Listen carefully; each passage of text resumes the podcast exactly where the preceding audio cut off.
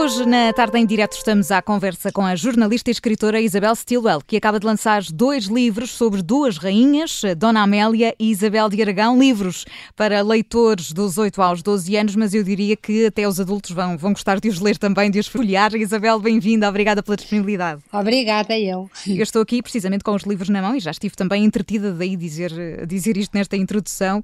Mas, eh, Isabel, são duas rainhas muito queridas para, para os portugueses, que têm histórias que conhece bem. Tudo isto vem numa sequência de outros livros que já existem também para este público infantil, portanto, de Dona Filipa de Lencastre e também de Dona Maria II, que já tinha lançado, não é? Portanto, tudo isto é uma sequência.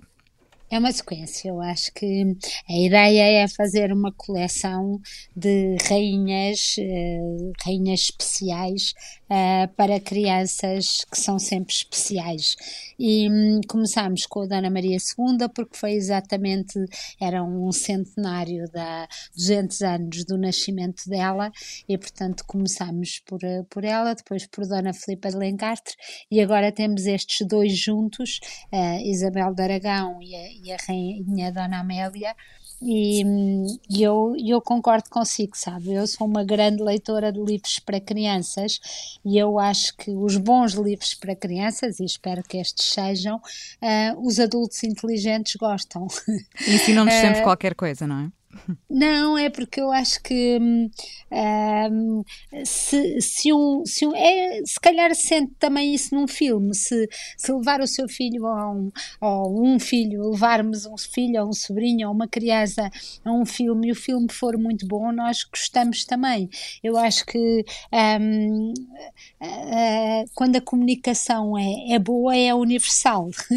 e eu acho que nós todos temos, não é tanto uma parte, uma criança criança dentro de nós no sentido, no sentido infantilizado, é no sentido de ainda sermos capazes de ter sentido humor, de apreciar as coisas bonitas, é essa sensibilidade. Certo, os filmes são um bom exemplo disso, não é? Não é por acaso que tanta gente é tão fã de filmes de, de animação mesmo em fase adulta e, portanto, espalham bem, espalham bem isso. Escrever para crianças é mais eh, desafiante, um, Isabel? É, é, é algo que lhe dá mais gozo mim, ou não? Dá muito gozo. Para mim é o recreio, é o recreio de porque, porque eu acho que exatamente porque acho que não cresci nesse sentido, continua a ser para mim, e se calhar porque tenho oito netos e por tive filhos e sobrinhos, sou uma de oito, ou seja, acho que não sei exatamente para quem é que estou a escrever, sabe? E isso faz imensa diferença, porque às vezes eu acho que há mesmo adultos que escrevem para crianças ou que contam histórias a crianças, um, mas imaginam-nas adultos pequeninos. E, e, eu acho que esse erro eu não faço. Acho que, e no que é que esse erro tenho... se traduz exatamente? Às vezes na, na, explicação de conceitos de uma forma demasiado básica? Muito no que é que moralista, às vezes numa tentativa muito grande de que uh, pensar que a moral da história tem que estar muito visível. Tem que ser muito evidente. Uh, como se eles não fossem suficientemente inteligentes para ler nas entrelinhas, às vezes achar que se tem que explicar o humor como se eles também não chegassem lá, um, às vezes infantilizá-los um bocadinho, um, achar que temos que pôr muitozinhos e, e, dizer que é tudo muito pequenino e muito queridinho e muito fofinho. E, e, e portanto às vezes acho que esses são alguns dos erros. Eu nestes dois livros, eu acho que por exemplo na Rainha Dona Amélia, eu acho que qualquer uh, adolescente, uh, por exemplo, um, e foi por isso que eu escolhi por exemplo esse capítulo, que é quando ela cresce, de repente ela começa a ficar muito alta, muito alta e chamam-lhe até entre os irmãos trocistas, chamam-lhe La Grande e a certa altura ela aos 12 anos é a primeira comunhão dela e ela é mais alta do que as outras. E há um tio que diz: parece uma noiva. E ela, um, é, sabemos isto dos diários da própria Rainha Dona Amélia, e ela vai e vai para dentro de casa e chora e esconde-se atrás de uma cortina. Uh, eu acho que isto uh, é, é, deve ser, acho que é fascinante para um adolescente ou um pré-adolescente que sente o seu corpo a mudar pensar que, que isto não é de agora, que, que este desencontro às vezes acontece e que aconteceu numa rainha uhum. que viveu há 100 anos. Até é? as rainhas sentiam isto. Mas como é que se explica, por exemplo, e pegando aqui no caso da, da Dona Amélia, uh, episódios muito fortes, porque foi uma rainha com uma vida bastante uh, difícil. Portanto, como é que se explicam certos episódios que marcaram a vida da rainha Dona Amélia, por exemplo, a morte do, do rei Dom Carlos, do príncipe? Como é que se explica tudo isto, Isabel? Como é que se encontra as palavras certas para traduzir isto para este público mais jovem? não, não é muito fácil, neste caso, que é um caso extremo de uma, de uma morte de uma morte tão violenta e que nos envergonha a todos, que eu acho, um, aquele, o regicídio, mas é a realidade.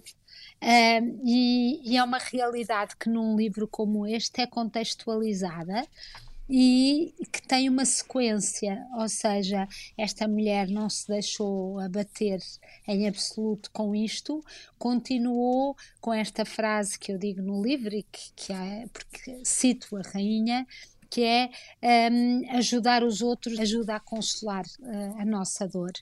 E, e, a maneira como ela conseguiu dar a volta por cima de uma coisa tão dramática e como depois disso foi servir na guerra e foi trabalhar com uh, nas, em enfermarias com os soldados feridos uhum. um, é um sinal de uma resiliência de quem passa por coisas muito más mas não fica derrotado e continua e continua porque se tem esta sensação de, do dever e do dever e de, e de estar viva e de uma missão. Eu acho que nós não podemos, obviamente, se me perguntar, ah, e as histórias da infidelidade ou do sofrimento, obviamente que essas não entram no livro, não é? Um, ou se, por exemplo, quando eu escrevi sobre Dona Maria II, achei de certa maneira ainda mais traumatizante para uma criança o facto dela morrer de parto, porque isso é um medo que uma criança pode ter em relação à sua mãe, não é? Então, esta rainha morreu de parto, um, e se a minha mãe tem um bebê, também lhe vai acontecer a mesma, a coisa. Mesma coisa e, portanto, eu aí tentei saltar por cima desse momento e passar para uma memória da infância uh, e não. Uh, não vincar esse momento de uma maneira que pudesse um, ser assustadora, não é? Mas eh, eu acho que estudar a história da escola, um, porque no fundo eles começam a estudar na escola neste momento, começam no quarto ano e eu acho que estes livros, e eu com a Dona Maria e com a Filipa de Lencastre tenho estado muito com, com miúdos e com escolas, e eu percebo que é, um, até pelas ilustrações que são fabulosas. Um, são mesmo. É eu tenho muito... pena de não conseguir mostrar, é o único defeito Sim. da rádio, não é, Isabel? Nós brincamos isso muito é... com isso. Ana Oliveira, sim, sim, a Clara, a Cláudia Vidinhas, a Cátia Vidinhas, e, e, e, e, conseguir que eles vejam estas personagens do passado a três dimensões e que consigam olhar para isto e envolver-se na história, eu acredito que ajude muito eh, depois, é essa a minha esperança. Foi para isso que eu fiz estes livros, que estas crianças não, não, não cresçam a gostar da história desde, desde pequeninas. É isso, cativá-los para, para a história de Portugal desta, desta forma. Portanto, eu acredito, falou nos seus netos, nos seus oito netos. Eu acho muita graça quando se apresenta e diz que este é um número que está sempre em atualização. atualização. É um uh, são sempre eles os seus primeiros leitores. Portanto, foram eles que leram pela primeira vez estes livros antes deles saírem, não é? É com eles Sobretudo, que vai testando.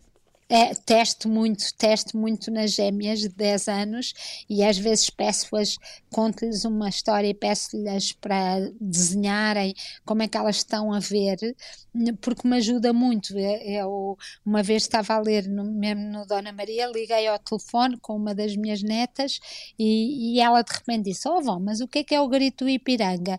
É, testar nelas é muito bom para eu perceber se, se eu consegui ou não um, ehm, estar a ser, se estou a ser clara ou se estou a partir do princípio que, que há ali conceitos ou ideias uh, que, que, que na geração deles não faz sentido e é preciso clarificar, não é? E por isso sim, são, são ótimas a testar. E portanto, num mundo também dominado pela tecnologia, pelos ecrãs, é importante continuar a estimular os miúdos e a atraí-los para, para o papel? Eu acho que é muito importante e eu, eu noto nos meus netos, eu acho que nós tendemos a ser um bocadinho pessimistas sempre em relação às gerações que vêm, não é? Um, eu por acaso com graça, não sei se isto vem a propósito, mas parece-me que sim, que eu tive este fim de semana com o meu filho, que já tem 38, vai fazer 38 anos, e estávamos no. Ele mora em Inglaterra e só conseguimos encontrar-nos na Madeira, porque ele não conseguia vir com as quarentenas, etc. E, e estávamos numa mesa de restaurante, ele e a namorada dele, e eu e o meu marido. E a certa altura o empregado disse, disse ao meu filho: digam aos vossos pais para largarem os telemóveis. E, e, nem o meu filho nem a namorada tinham telemóveis à mesa e eu e o meu marido tínhamos. Por isso, às vezes, nós vai ser do nosso exemplo que os nossos filhos vão ler ou não vão ler e vão achar ou não achar graça ao papel e ao livro de papel, porque hum, se eles nos virem embrenhados uh, no papel e a custar imenso, uh, eu acho que eles vão ter curiosidade. E se nós, por exemplo, estes livros forem uma mistura em que nós adultos podemos lê-los com eles, ou lê-los ao mesmo tempo do que eles, ou, e tudo isso, tudo que associe um, à experiência de ler, o afeto, o encontro, eu acho que é isso é que vai marcar depois uma pessoa ter uma relação com os livros diferente eh, ou não, não é? Certo, e estamos a chegar a uma boa altura do ano para colocar leituras eh, em dia. Isabel, eu queria falar também eh, consigo sobre um, um, livro que lançou durante a pandemia com a sua filha Ana, chama-se Birras de Mãe, resulta das crónicas, que são publicadas também no público. Como é que foi esta gestão da, da pandemia, ser avó, ser mãe à distância, como é que foi? Como é que foi vivendo estes meses? As birras foram fantásticas porque foi logo no início da pandemia. Eu e a Ana começámos e o público aceitou e começámos a publicar um, uma carta que escrevíamos uma à outra, uma por dia. Portanto, todos aqueles primeiros dias de, de confinamento em que pela primeira vez estávamos separadas, um, porque normalmente temos uma ligação, encontramos-nos ou porque eu vou buscar as crianças ou porque ela passa cá em casa e uh, termos passado a escrito a nossa relação e os nossos conflitos foi uma experiência com imensa adrenalina. Para mim tem sido uma experiência, temos continuado, e tem sido uma experiência muito boa porque há coisas que não se dizem, às vezes entre mães eh, mães, avós e filhas mães. E, e, e, há muito que. E há, e há conflitos que ficam ali silenciados durante muito tempo e, e que resultam bem quando nós os conseguimos pôr à luz do dia. Uh, eu acho que esta separação, isto, toda esta pandemia, todos estes confinamentos, tem-nos dado muitas lições. Uma delas é que um, ehm, e é uma boa notícia, é que a intimidade não se perde. Apesar, eu tinha muito medo, tinha muito medo de, um, daquele tempo em que eu deixo de os ver, em que deixo de estar com eles, uhum. se nos vamos depois olhar como estranhos, sabe? E perder alguma ligação. E não, alguma ligação, e não, e não perdemos, e essa ligação continuou. E, e, mas depois uh, não há dúvida que tudo isto nos tem feito ter eh, experiências diferentes. Eu costumo dizer que também foi bom, e eu acho que muitos avós se reconhecem nisso, também foi bom. Uh, percebermos que os nossos filhos se desenvencilham sem nós. Às vezes achamos que somos, eh, que eles ainda são, apesar de serem já adultos, que precisam muito de nós e que se não fosse o nosso apoio, que se não fôssemos nós, eles não davam conta do recado. E a lição que, que nos deram de que, que, apesar de não terem a nossa ajuda, davam conta do recado, eu acho que foi muito importante também pelo menos para mim foi, para ficar menos ansiosa, menos esta ideia de ai, se eu não ajudar a Ana, se eu. Porque às vezes nós não sabemos o. Temos um bocadinho medo de, de gozar a nossa liberdade de, da reforma, a liberdade de, de podermos fazer coisas com, com a nossa cara metade sem ter que necessariamente estar sempre ao serviço dos nossos filhos. Certo, possivelmente também ajudou muitos netos a perceber a falta que os avós eh, fazem, não é? Não sei se isso aconteceu consigo, se os seus netos, os seus oito netos, tiveram assim um ataque de saudades da avó durante a pandemia. Eu eu acho que tiveram, e, e embora nós fizéssemos coisas, uh, nós tivemos a plena consciência que a tecnologia não, não ajuda nada a matar saudades. Uh, ajuda a manter o dia a dia da ligação, mas uh, é um desespero estar a ver uma criança do outro lado e não lhe poder tocar, e não lhe poder pegar, e não lhe poder dar beijinhos. E por outro lado, eu acho que eles também sentem isso, que é um, falar ao telefone, ou mesmo nós estamos aqui a gravar e não estamos a olhar uma para a outra, não é? É verdade. Um, há sempre um bocadinho da intimidade e da relação que, que se perde. E os miúdos, sobretudo, tendem a.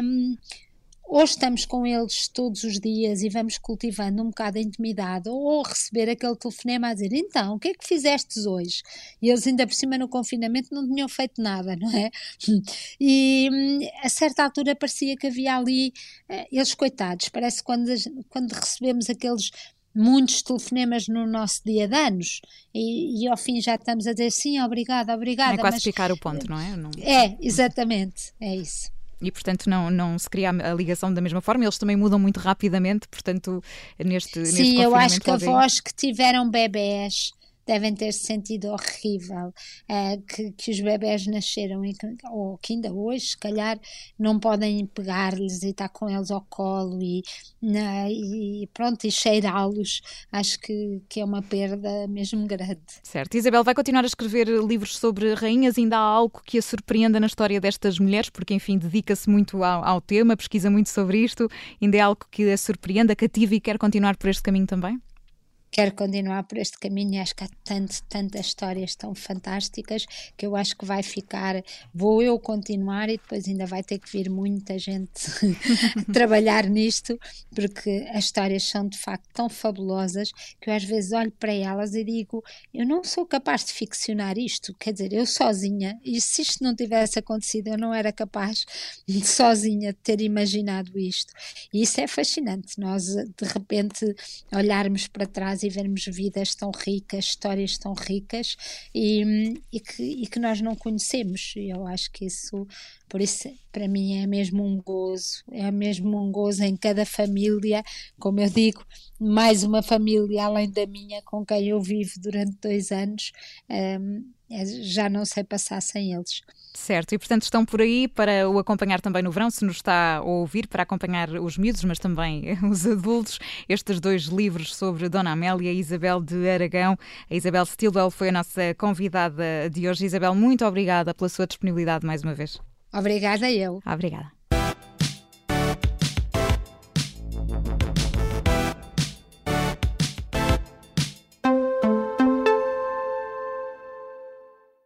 Olá, eu sou Ana Filipa Rosa. Obrigada por ouvir este podcast.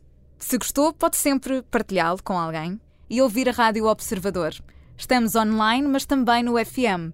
Na Grande Lisboa em 98.7 e no Grande Porto em 98.4. Obrigada.